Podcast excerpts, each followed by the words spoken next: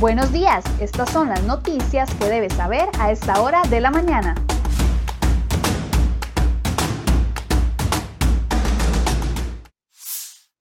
Hola, ¿qué tal? Muy buenos días. Gracias por acompañarnos en Cere Hoy Noticias. Vamos de inmediato con las informaciones que preparamos para ustedes el día de hoy en la portada de cerehoy.com.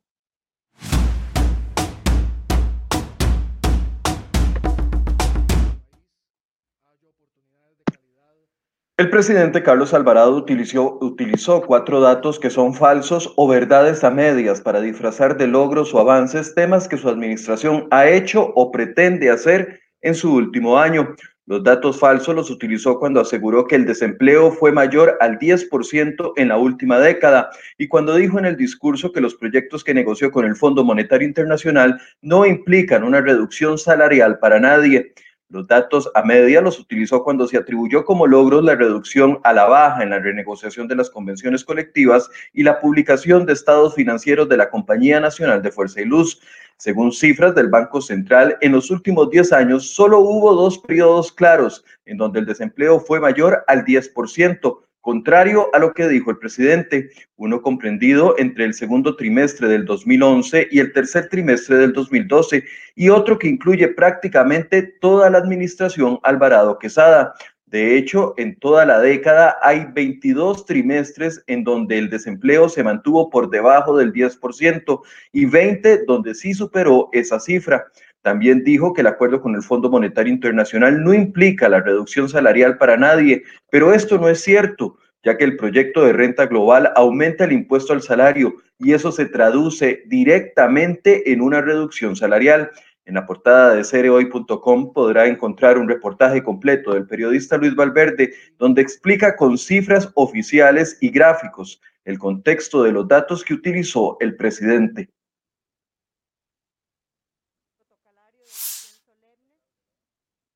Y sobre este mismo tema, la presidenta de la Asamblea Legislativa, Silvia Hernández, le pide al mandatario Carlos Alvarado terminar con la improvisación y falta de transparencia en el último año de su administración. La diputada acusó al gobierno de Alvarado de caminar de la mano de la falta de transparencia e improvisación. Manifestó que la crisis causada por la pandemia del COVID-19 no debe ser una justificación y mucho menos una excusa para la inacción. Esto, en su criterio, irremediablemente ha causado graves desaciertos que complican la situación de los ciudadanos. En esta Asamblea Legislativa hemos presenciado cómo en algunos momentos decisivos la falta de coordinación del Poder Ejecutivo con el Legislativo ha entorpecido el avance de los proyectos de ley claves Hernández sostuvo que las constantes contradicciones entre el gabinete y la bancada legislativa del partido Acción Ciudadana generan señales confusas para los tomadores de decisiones nacionales e internacionales y también para la población. La oposición le pide al gobierno urgentemente y a sus diputados dejar de hacer campaña electoral con la situación que vive el país y tomar decisiones claras que marquen una ruta clara en el rescate de la economía y la generación puestos de empleo.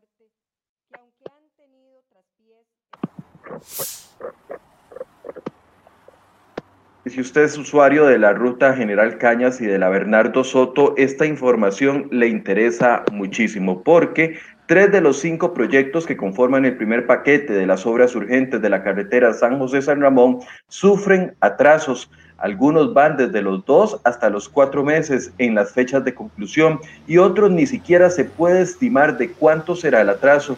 Las obis atrasadas son las ampliaciones de los puentes sobre el río Ciruelas, el río Alajuela y el río Segundo, la construcción del conector, conector barrial Castela y la modernización del paso de nivel a la altura de la Firestone. Las obras impostergables representan la fase previa a la ampliación global del corredor entre la capital y el cantón ramonense. Están valoradas en 115 millones de dólares, es decir, unos 71 mil millones de colones. 65 millones de dólares salen del presupuesto del CONAVI y 50 millones de un préstamo otorgado por el BID. También el segundo paquete de obras que incluyen la ampliación del puente sobre el río Torres y la modernización del intercambio no inició en los primeros meses de, este año como estaba planificado. ¿Qué responden las autoridades del proyecto? Hoy en nuestra portada una información completa.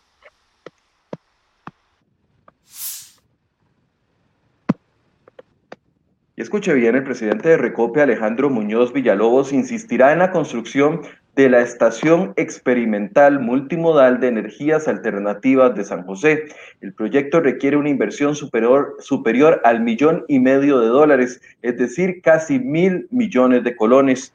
La intervención y la inversión inicial ascendería a casi 500 millones que se harán durante este año 2021. El plan busca construir la infraestructura para surtir en un futuro a los vehículos institucionales que se vayan a comprar de combustibles con hidrógeno, ecogás o electricidad. El monto de la inversión, así como el objetivo del proyecto, está contemplado dentro del plan operativo institucional del el 2021. El proyecto es parte del plan que impulsa el gobierno de Carlos Alvarado y la ruta que plantearon para una futura descarbonización al 2050 de la economía del país.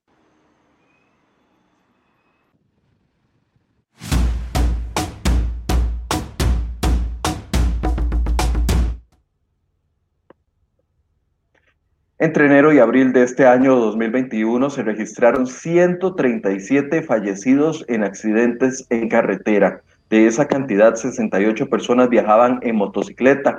En estos meses también fallecieron 8 ciclistas y 21 peatones. Del total de fallecidos, 64 personas murieron por dos causas principales. Una es el abuso de velocidad y la otra la invasión de carril. Cada uno de estos factores cobró 32 vidas convirtiéndose en las principales causas de muerte en rutas y los culpables de la situación que se vive en carretera. Además, la ministra de Justicia y Paz, Fiorella Salazar, ordenó abrir un proceso de investigación interna contra dos funcionarios de la cárcel de la Reforma. Se trata de dos empleados de apellidos López y Calvo, quienes figuran en una denuncia por acoso laboral y sexual en perjuicio de una orientadora de la institución. CROI.com dio a conocer la denuncia de la mujer que asegura que le están presionando para tener, esos dos funcionarios la están presionando para tener sexo con ellos y de lo contrario, si ella no acepta, le colocarían droga dentro de sus pertenencias para que la arresten. Salazar, la ministra, afirmó que desde su despacho se van a hacer los esfuerzos para esclarecer cualquier tipo de abuso sexual que se dé dentro de la institución.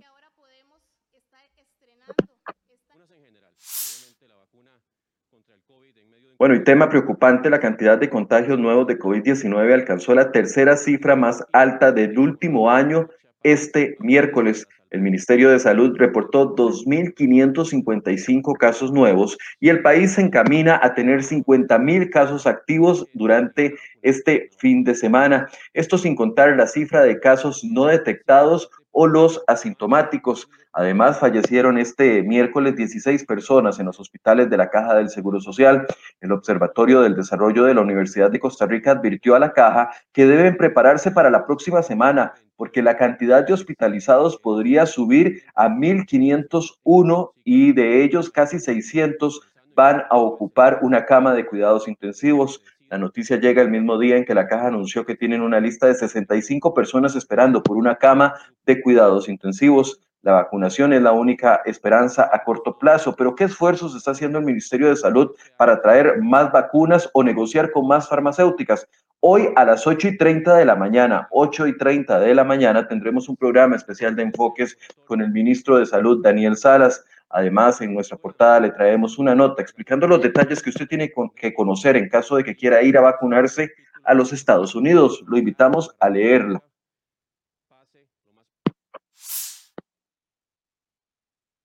y por medio de una carta enviada al presidente Carlos Alvarado y también al ministro de Salud Daniel Salas, el movimiento estudiantil de secundaria MEDSE solicitó la suspensión de las clases presenciales durante un periodo de tres meses. La propuesta de los estudiantes es que el Ministerio de Educación Pública suspenda la modalidad presencial durante el mes de mayo, junio y julio, desde preescolar hasta la educación universitaria pública y también la privada finalizado el lapso y en prevención al contagio por parte de los alumnos y personal docente o administrativo, se solicita retomar la presencialidad solo a aquellos estudiantes que no cuenten con conectividad y equipo tecnológico, aseguraron los estudiantes mediante un comunicado de prensa. Hasta el momento, en los centros educativos se han reportado 1.024 contagios. Melania Brenes, viceministra de Educación, aseguró que la institución está trabajando esta semana en la generación de disposiciones y orientaciones que serán distribuidas en los centros educativos en los próximos días. Entre los cambios que están valorando es la posible reprogramación de las pruebas nacionales FARO que iniciarían este mes de mayo y también la solicitud de suspensión de clases que hizo METSE.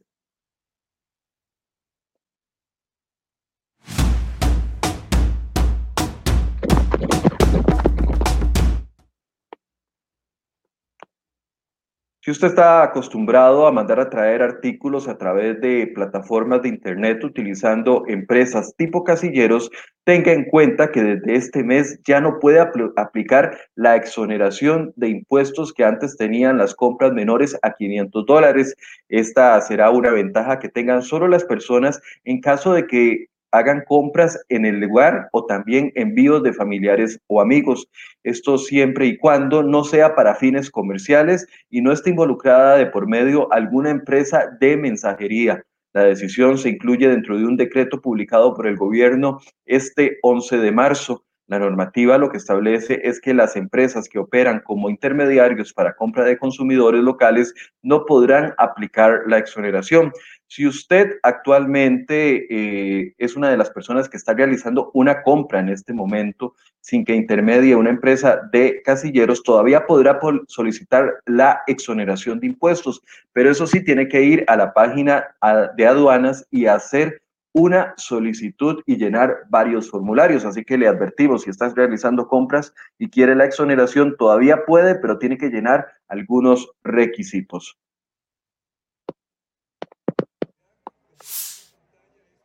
Bueno, y vamos a temas políticos porque la arena política no se para en este momento y ni siquiera por la pandemia. El Comité Ejecutivo del Partido Liberación Nacional informó que el sábado 15 de mayo definirá el futuro de los procesos internos. La Asamblea Nacional se reunirá a partir de las 9 de la mañana en las instalaciones del Liceo de San José, indicaron ayer por medio de un comunicado de prensa. Ahí van a definir si se mantiene la fecha de la convención abierta para el próximo 6 de junio o si la trasladarán para el mes de julio o agosto como lo piden algunos de los precandidatos. Esto ante el aumento de contagios de COVID-19.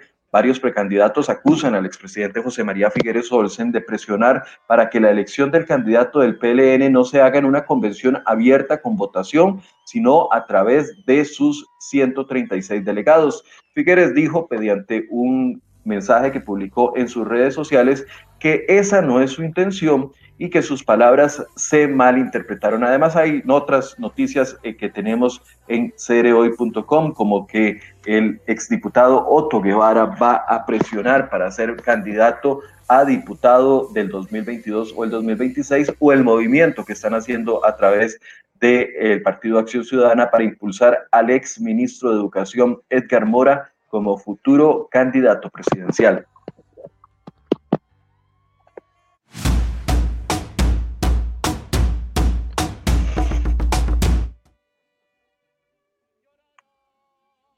Bueno, México sigue siendo noticia los funerales de los muertos de la tragedia del metro de la línea 12 de la Ciudad de México se dan entre denuncias de negligencia y peticiones de justicia. El desplome de una viga de un puente elevado en la línea 12 del metro dejó 25 personas fallecidas y 80 heridos, de los cuales 38 permanecen muy graves en hospitales, algunos con amputaciones. El presidente de México, Andrés Manuel López Obrador, ha negado cualquier vínculo entre su campaña de austeridad y este incidente. Asegura que el mantenimiento del metro tiene un presupuesto suficiente para ser efectivo. Las autoridades también han sido críticas por uno de los sindicatos, o criticadas más bien por uno de los sindicatos del metro, que aseguran que se ignoró su advertencia anterior sobre los daños que sufría esa viga que se derrumbó. El funeral, o uno de los más emotivos, fue el de un menor fallecido de nombre Brandon Hernández Tapia, de 13 años. Él fue enterrado en el cementerio de San Lorenzo Tezonco, muy cerca de donde perdió la vida este lunes el pequeño de 13 años que viajaba en el metro con la pareja sentimental de su mamá. De hecho, la llamó dos estaciones antes, advirtiéndole de que ya casi llegaban a casa, pero eso nunca sucedió.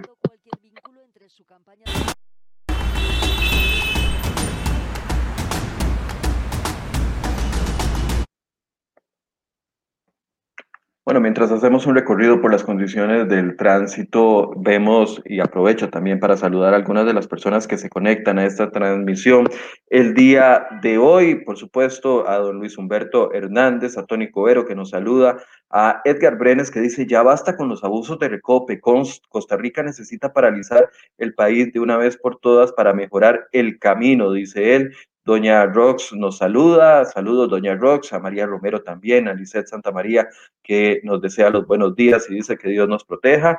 Jorge Vega también nos saluda, María Soto Solórzano dice buen día, bendiciones, Mercedes eh, Zúñiga, Doña Ana Bejerano, Doña Marjorie Barrantes, todas las personas que nos saludan, gracias por su compañía en esta transmisión. Y les recuerdo que eh, hoy van a haber condiciones calientes durante el día, se mantienen las previsiones de lluvias para las tardes, un poco menores a las lluvias que se han presentado durante la primera parte de la semana, pero sí se advierte principalmente en la zona del Pacífico del país.